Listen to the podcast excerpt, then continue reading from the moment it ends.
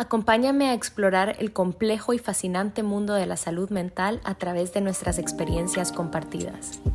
A Dose of Sophie, tu dosis de inspiración y motivación para acercarte a tu versión más auténtica. Hola, bienvenidos a una semana más de A Dose of Sophie. Yo soy Sophie y me encuentro acompañada en esta ocasión por mi micrófono y un café y mi compu, por si quieren visualizar un poquito el setting en el closet, ¿ok? Volví a mi closet. Bienvenidos al primer episodio de la segunda temporada. ¡Qué emoción! La primera temporada se trataba sobre la relación que vamos cultivando con nosotros mismos. Entonces, si se han escuchado todos los episodios o la mayoría de los episodios, se van a dar cuenta cómo son temas que tienen que ver o que nosotros atamos con nuestra identidad, con nuestro autoconcepto. Entonces, en cada episodio traté de desmitificar o deconstruir ese tema para que nos demos cuenta que nuestra identidad o quiénes somos o quiénes podemos llegar a ser va muchísimo más allá de eso. Con eso en mente, esta segunda temporada va a girar en torno a las relaciones interpersonales, es decir, cada episodio vamos a hablar de algún tema que tenga que ver con la relación que vamos formando con los demás, con los amigos, con la familia, con los compañeros. Así que me tiene muy emocionada porque somos seres sociales, como ya lo hemos dicho en este podcast, y es inevitable que al conectar con los demás, surjan algunas dinámicas o algunos patrones que a veces nos terminan en problemando. Entonces el objetivo de esta temporada es igual, de construir estos temas para que podamos conectar con los demás desde un lugar mucho más sano.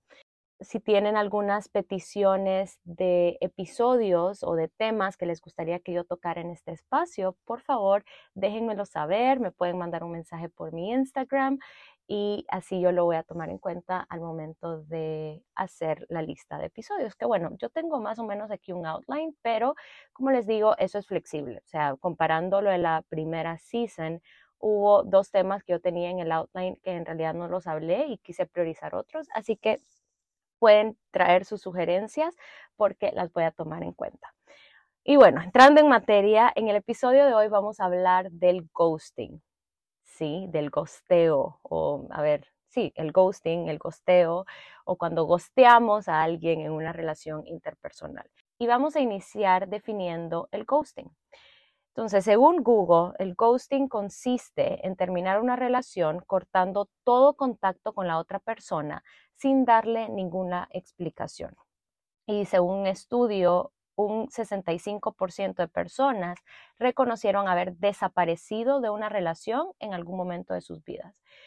Y la verdad es que esta cifra es muy lamentable, pues que en estos tiempos donde estamos tan conectados y donde hay tantos recursos para comunicarnos con el otro, simplemente desaparezcamos sin ninguna explicación. Honestamente, me parece una falta de respeto. Ojo, aquí hago la aclaración, yo no te estoy juzgando si en algún momento tú has ghosteado a alguien.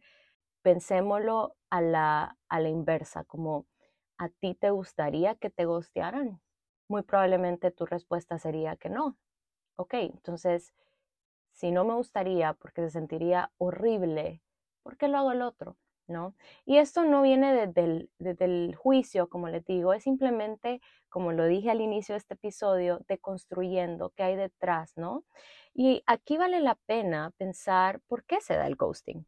A ver, ¿qué pasa que estamos en una relación y llámese relación de lo que sea, ¿verdad? O sea, llámese una relación de pareja, una relación de amigos, una relación de trabajo, una relación de familia, una relación de primos, hermanos, lo que sea. ¿Qué pasa que no puedo verbalizar o comunicar que ya no quiero estar en esa relación. O sea, pongámonos bien honestos. Ahorita estaba pensando si yo alguna vez he gosteado a alguien y creo que no.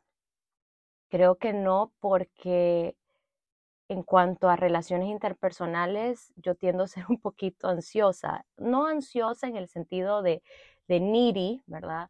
pero sí un poquito ansiosa en que me gusta saber en qué estamos. Entonces, con las parejas que he tenido siempre ha sido como, quiero saber en qué estamos, quiero saber tus intenciones, quiero saber en qué página estamos, quiero saber a dónde vamos. Y quizás esto se escuche intenso para un montón de gente, pero eso es lo que me ha funcionado a mí. E incluso en mis amistades, o sea, hey, ¿somos amigas o no? Hey, ¿y vamos a ir juntas a esto o no? Y hey, eh, ¿vamos a hablar de esto que sucedió o no? O sea, tolero poco la incertidumbre en las relaciones interpersonales y por eso es que creo que no he gosteado a nadie, porque no me gusta como dejar las cosas al aire, pues dejarlo a, lo que pasaría, ¿no? Pero sí me han gosteado, o sea, sí he sido gosteada y se siente horrible, o sea, se siente fatal, te sentís como lo peor del mundo, literalmente, te sentís tan chiquito porque es como el rechazo que se siente es horrible, o sea, no encuentro otra palabra más que horrible. Entonces, desmenucemos, ¿qué hay detrás del ghosting? Pues la verdad es que puede haber un montón de cosas, puede haber miedo, o sea, la persona que está ghosteando puede que tenga miedo de la reacción de la otra persona o del problema que esto pueda causar, entonces mejor como evita, ¿no? Eh, eso que le da tanto miedo. También puede ser pereza, pero en general creo que esto se debe a un estilo de comunicación y afrontamiento que tiene el otro. Es decir, el ghosting es solo una rama o una manifestación de cómo esa persona enfrenta o afronta las dificultades que se le pueden presentar en su vida. ¿Sí? Entonces, si es una persona que ha aprendido a escapar, ¿sí? Porque es más fácil, es más cómodo, es más rápido también. Ven que si solo te dejo de contestar, te bloqueo de todas las redes sociales y ya está, eso es muy fácil. O sea, eso en realidad no requiere ningún esfuerzo. O sea, lo que requiere esfuerzo es hablar de las cosas, tener estas conversaciones incómodas, confrontarnos a nosotros mismos, ponernos en esa incomodidad, en mi opinión, el ghosting viene siendo este estilo de afrontamiento. Y aquí entramos como en una especie de encrucijada porque si me vienen siguiendo desde ya un tiempo en Instagram o en TikTok, sabrán que he hablado del tema sobre dar explicaciones y cómo lo que yo trabajo con mis pacientes y lo que yo aplico también a mi vida es que si damos una explicación es porque queremos darla no porque tenemos la obligación de darla y que en realidad no le debemos explicaciones a nadie. Y lo mismo a la inversa, o sea, es saber de que la otra persona no me debe nada y que si me quiere dar una explicación me la va a dar, pero porque quiera dármela y cuando quiera dármela, no porque yo lo esté demandando. Entonces, aquí alguien una vez me preguntaba, porque casualmente hice un video sobre dar explicaciones y alguien me preguntaba, ok, pero ¿qué pasa con la responsabilidad afectiva? O sea, poniendo en práctica esto que decís, podrías decir que el ghosting es válido, porque, ok, si desaparezco de tu vida, estoy en mi derecho de hacerlo y no te debo ninguna explicación. ¿Me explico? Y sí, tiene razón. O sea, bajo esa lógica, el ghosting se vale. Pero aquí es donde tenemos la clave también para hackear lo que el ghosting nos puede hacer sentir. Es decir, si somos ghosteados en algún momento de nuestras vidas, es saber de que eso no tiene que ver con nosotros, sino que eso tiene que ver con el otro, que el otro está en su derecho de ghostearnos por las razones que tendrá, pero que eso no tiene que ver conmigo necesariamente. Es decir, el ghosting, aunque parezca ser personal, en realidad no lo es. Tiene que ver con lo que esa persona en ese momento está procesando y cómo lo está procesando, su historia personal.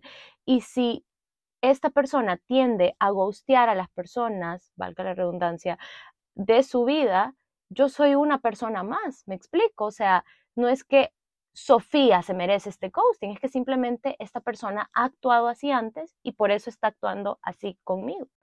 Entonces, en, con este episodio, lo que quiero que sepamos es que si estamos ghosteando o si hemos ghosteado o tendemos a ghostear a la gente, saber de que hay algo más detrás, o sea, que el ghosting solo es la punta del iceberg, pero que las razones por las que lo estoy haciendo vienen más deep, más profundo y que vale la pena examinarlas. Y si yo he sido ghosteado, es tener presente de que no tiene nada que ver conmigo, de que no es personal.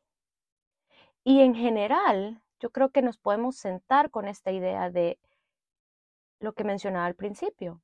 Me gustaría que me lo hicieran a mí. Ven que desde chiquitos nos enseñan esta regla de oro. No le hagas a los demás lo que no te gustaría que te hicieran. Y aquí aplica el ghosting, porque somos seres sociales, somos seres humanos, somos seres de carne y hueso. Si nos cortamos, vamos a sangrar. tenemos pensamientos, tenemos emociones, tenemos sentimientos y no somos de plástico para ser reemplazables. Y creo que cuando ghosteamos a alguien, ese es el mensaje que le estamos dando. Como así, cuando ya me tomé este bote de agua, que es un bote de plástico, y lo tiro a la basura porque estorba, y solo agarro otro bote de agua, ven que el bote de agua rápidamente lo reemplazo. Y creo que por eso es que el ghosting duele tanto, porque nos sentimos reemplazables, porque nos sentimos como que nos votaron, como que nos dejaron. y aquí es donde es tan importante entender que no es personal. Aunque parezca serlo, no es personal. ¿Sí? Así que eso era lo que quería hablar en este episodio. Cuéntenme qué tal, qué les parece, qué piensan ustedes. Podemos hablar muchísimo más de este tema, pero quería ser bien puntual con lo que significa el ghosting. Y como lo dije antes, si tengo esta tendencia a ghostear a la gente, más allá de lo que eso pueda decir de mí, es por qué lo estoy haciendo. O sea, qué herramientas me hacen falta para poder siquiera mandar un mensaje de ya no quiero que hablemos. Saben que a veces el mensaje no tiene que ser tan extenso o tan largo. Y también si estoy costeando por miedo a la reacción que pueda tener la otra persona, debemos de recordar que esto lo hablábamos en el episodio de emociones y pensamientos, que no podemos leer la mente de los demás. O sea, no podemos, no tenemos esa capacidad, no sé si la vamos a tener en algún día, pero suponer cómo el otro va a reaccionar es un error porque no tenemos idea de lo que el otro puede estar pasando o las herramientas que el otro puede estar adquiriendo. Ven que con cuántas personas yo hablo de mi camino de crecimiento, quizás con muy pocas personas o con nadie. Entonces, ¿cuál es la probabilidad que el otro también esté trabajando en él o en ella? Y ven que al asumir yo anulo totalmente esta posibilidad. Entonces, no puedo leer la mente de los demás. Por más que yo conozca la reacción de la otra persona, no puedo hacerlo. Y ven que si lo volvemos a poner a la inversa, a mí no me gustaría que asumieran de mí. O sea, me gustaría que me dieran el beneficio de la duda, ¿cierto? A todos nos gustaría eso. Y bueno, eso es todo por hoy. Muchísimas gracias por acompañarme en el inicio de esta segunda temporada. Gracias por escucharme, gracias por hacerme parte de sus días y nos escuchamos la próxima semana. Bye.